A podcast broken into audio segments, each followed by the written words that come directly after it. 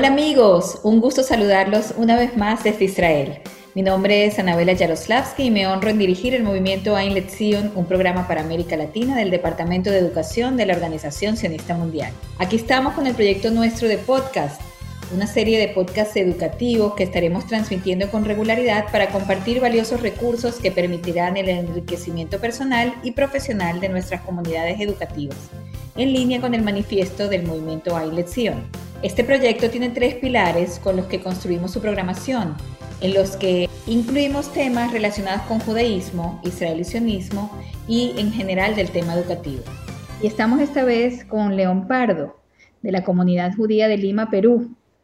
Eh, León es ingeniero industrial con máster en liderazgo y dirección de instituciones educativas y hoy está a cargo y es director general del Colegio León Pinelo de Perú, que es un colegio con muy, muy linda reputación a lo largo de sus años.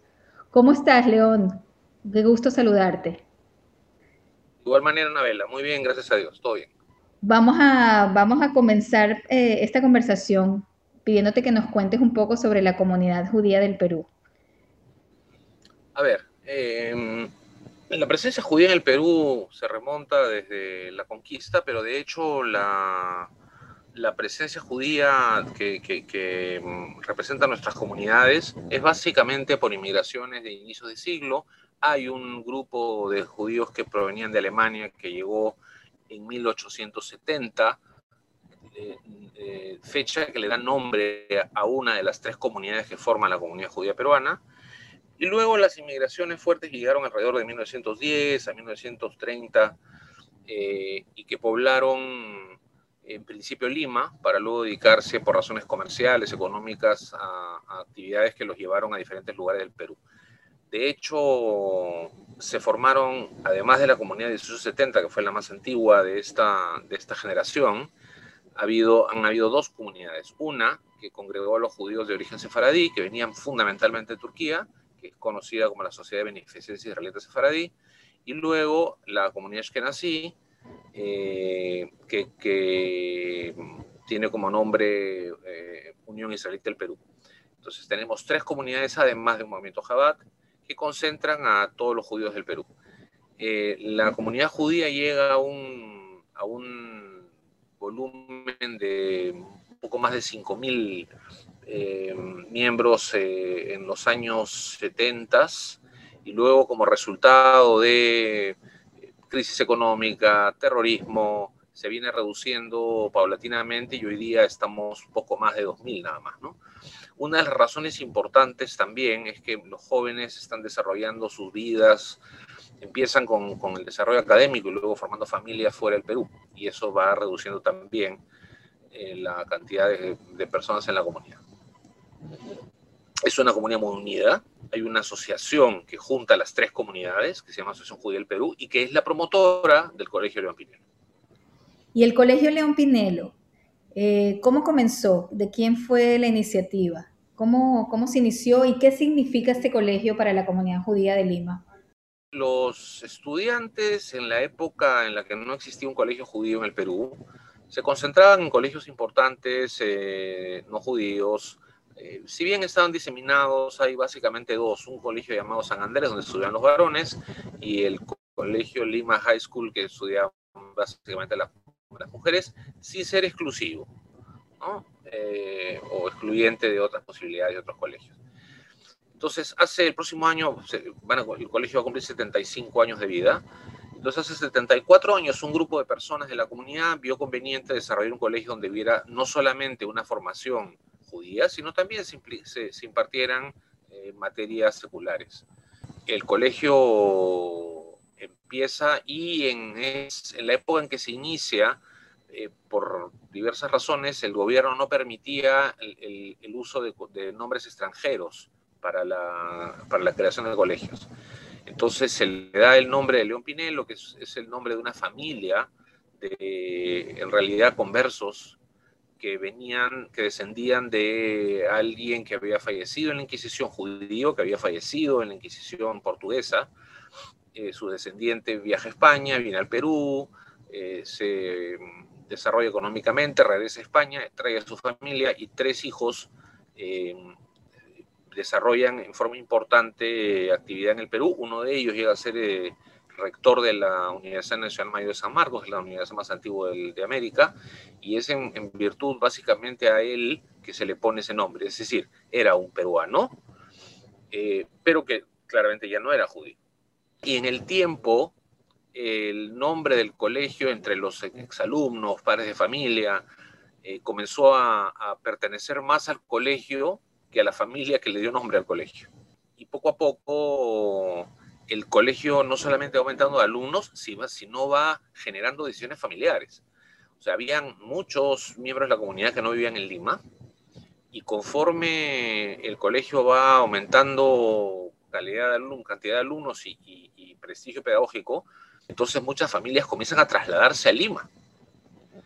Eh, y eso era razón para abandonar los negocios con tal de que sus hijos pudieran tener una formación judía en Lima y luego el colegio que se va moviendo, en un principio estuvo, tuvo sede en alguna de las sinagogas, luego estuvo en otro local y finalmente se construye el local hermoso en el que hoy día desarrolla sus, sus operaciones. Y no solamente ya hay una migración de provincias hacia Lima para tener a los hijos en el colegio judío, sino que además hay una migración hacia el distrito y las cercanías del colegio.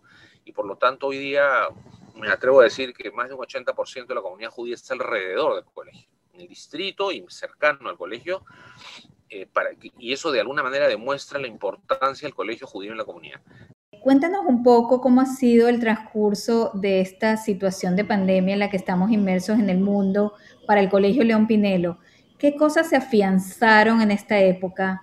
¿Qué cosas tú crees que son muy centrales que han cambiado, que de alguna manera han significado eh, una migración de filosófica o simplemente se afianzaron las cosas que ustedes ya sabían que venían trabajando todo este tiempo? Hay cosas que han sido ya muy comentadas. De hecho, eh, siempre hemos venido en el colegio en los últimos años tratando de incentivar el, crecimiento en, la utilización de herramientas tecnológicas en los profesores. A veces, si es natural, ha habido cierta resistencia al cambio. Ahora no ha habido tiempo para resistirse al cambio. Nosotros recibimos un miércoles, eh, si no me equivoco, 6 de marzo, la decisión del, gubernamental de, suspensión de clases y en tres días los profesores tuvieron que aprender a utilizar herramientas como Zoom para poder dedicarse a trabajar como chicos. Y en el camino han tenido rápidamente que aprender a usar otras, otras facilidades, eh, Classroom de Google, eh, Drive, etc. En fin. Entonces, pero eso es algo, el, desarrollo tecnológico forzado eh, es algo que ha sido una realidad de todos los colegios del mundo, supongo yo. Eh, por otro lado, hemos tenido que aprender, eh, y lo seguimos haciendo, a ser muy eficientes con los recursos porque la pandemia no solamente ha traído la virtualidad, ha traído una contracción económica. muchas familias han tenido dificultades económicas y el colegio, siendo un colegio comunitario, eh, ha tenido que atender esas necesidades. Adicionalmente a eso, y en particular en nuestro colegio, nosotros teníamos cerca de 30 estudiantes israelíes, hijos de padres que están en el Perú, sea por funcionarios, fundamentalmente por estar desarrollando empresa en Perú, y al, momento en que esto eh, no, solamente empieza, sino que se acrecienta el nivel de contagios en el Perú, consideran que, el Israel es más seguro para ellos y para sus hijos, y por lo tanto se van, y nosotros estuvimos en un avión de un vuelo humanitario, se fueron 30 alumnos en un solo día, de un colegio que tenía 300 alumnos. 10%. Hemos perdido 10% en un día. ¡Wow! Eh, es cierto que algunos de ellos mantuvieron las clases en vía virtual, pero eso es difícil de mantener, dada la diferencia horaria. Entonces, eh, los pocos que se mantuvieron eh, matriculados, aún a pesar de la distancia, se fueron separando. También producto de que muchos padres de los primeros años de preescolar consideran que no justifica el pago, dado que es mucho trabajo en casa que le corresponde a los padres hacer en reemplazo de los maestros, eh, y que también generó una deserción temporal hasta que regresemos a la, presencialidad de parte de alumnos de, preescolar, más esta, esta fuga de, alumnos israelíes, más uno que otro que también decidió viajar a Israel, chicos mayores que están eh, viajando por el programa NALE, que también se van. Entonces, más la, incomodidad económica de muchos padres, hemos tenido que aprender a ser tremendamente eficientes para poder mantener el colegio en operación y, mantenerlo con, sostenible en el tiempo. ¿no? Tú me comentas un poco sobre qué se afianzó en cuanto a la importancia del colegio judío en, este, en toda esta etapa. Em, ¿cómo, ¿Cómo dentro de la comunidad lucharon para que esto ocurra, con todas las dificultades que nos estás relatando? Cuando hay que reducir recursos eh, humanos, económicos, de materiales, eh, uno mira todas las áreas, ¿no? Entonces, claro, sabemos, y esto no ocurre solo en nuestro colegio, ¿no? que hay mucha presión porque los, los, niños tienen que aprender inglés, porque es una herramienta de desarrollo personal, profesional, eh, empresarial en el mundo. Sabemos que la matemática es también otra herramienta, en fin. Pero a pesar de la presión natural y comprensible de las familias porque los, los temas seculares se mantengan eh, con el estándar que corresponde, aún a pesar de la virtualidad, no ha habido, no ha habido de parte ni de los padres de familia, ni de los dirigentes comunitarios, ni de la dirigencia eh, voluntaria en el colegio, ni de los equipos profesionales judíos y no judíos en el colegio, no, no, se ha pensado en cómo reducir para obtener algún tipo de ahorro la calidad y cantidad de recursos dedicados a la educación judía. Entonces, eso nos ha demostrado, nos ha permitido tomar conciencia de la importancia de la educación judía para nuestra comunidad y de la importancia y comprensión completa de parte del equipo profesional de, dirección pedagógica del colegio de la razón de ser del colegio. La intención en este año y de hecho en el próximo año, para el cual hemos tenido que hacer varias, hemos tenido que tomar varias acciones para asegurar la, la sostenibilidad económica del colegio, eh, no estamos de ninguna manera reduciendo la, calidad de, la, diversidad de los medios de educación judía que tenemos. Enseñamos hebreo, enseñamos eh, eh, fiestas, enseñamos Shabbat, enseñamos historia, cultura judía, filosofía, Torah. No hemos reducido en absoluto ni pensamos hacerlo. Y eso nos hace tomar conciencia de lo importante que es para nosotros la educación judía. Y repito, que es la razón de ser de nuestro colegio no podemos decir que somos el mejor colegio del Perú en cuanto a enseñanza en matemáticos en inglés se refiere, pero lo que buscamos es, ser la mejor propuesta para los hijos de las familias judías del Perú. Con respecto a la educación judía, ¿qué logros crees que ha tenido esta época y qué dificultades centrales? ¿Puedes relatarnos brevemente cómo lo han vivido el tema de la educación judía? Que muchos dicen que volvió a casa, pero el papel de la escuela en ese tema.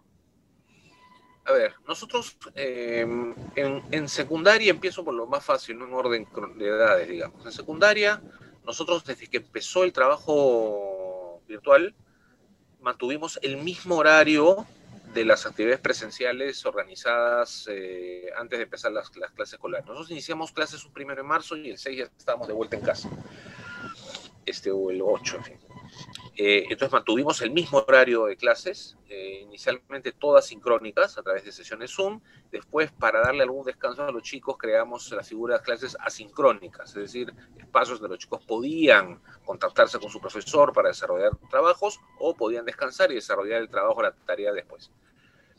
En primaria, en preescolar, empezamos eh, un poco con temor de la dificultad de los niños a conectarse, del tiempo de atención en pantalla, fuimos subiendo las horas de a poco. De hecho, eh, en, primaria y en preescolar sí mantenemos la misma cantidad de horas de actividades, eh, pero muchas de ellas son asincrónicas, precisamente considerando que se hace difícil a los chicos mantener atención, a chicos menores, tanto tiempo.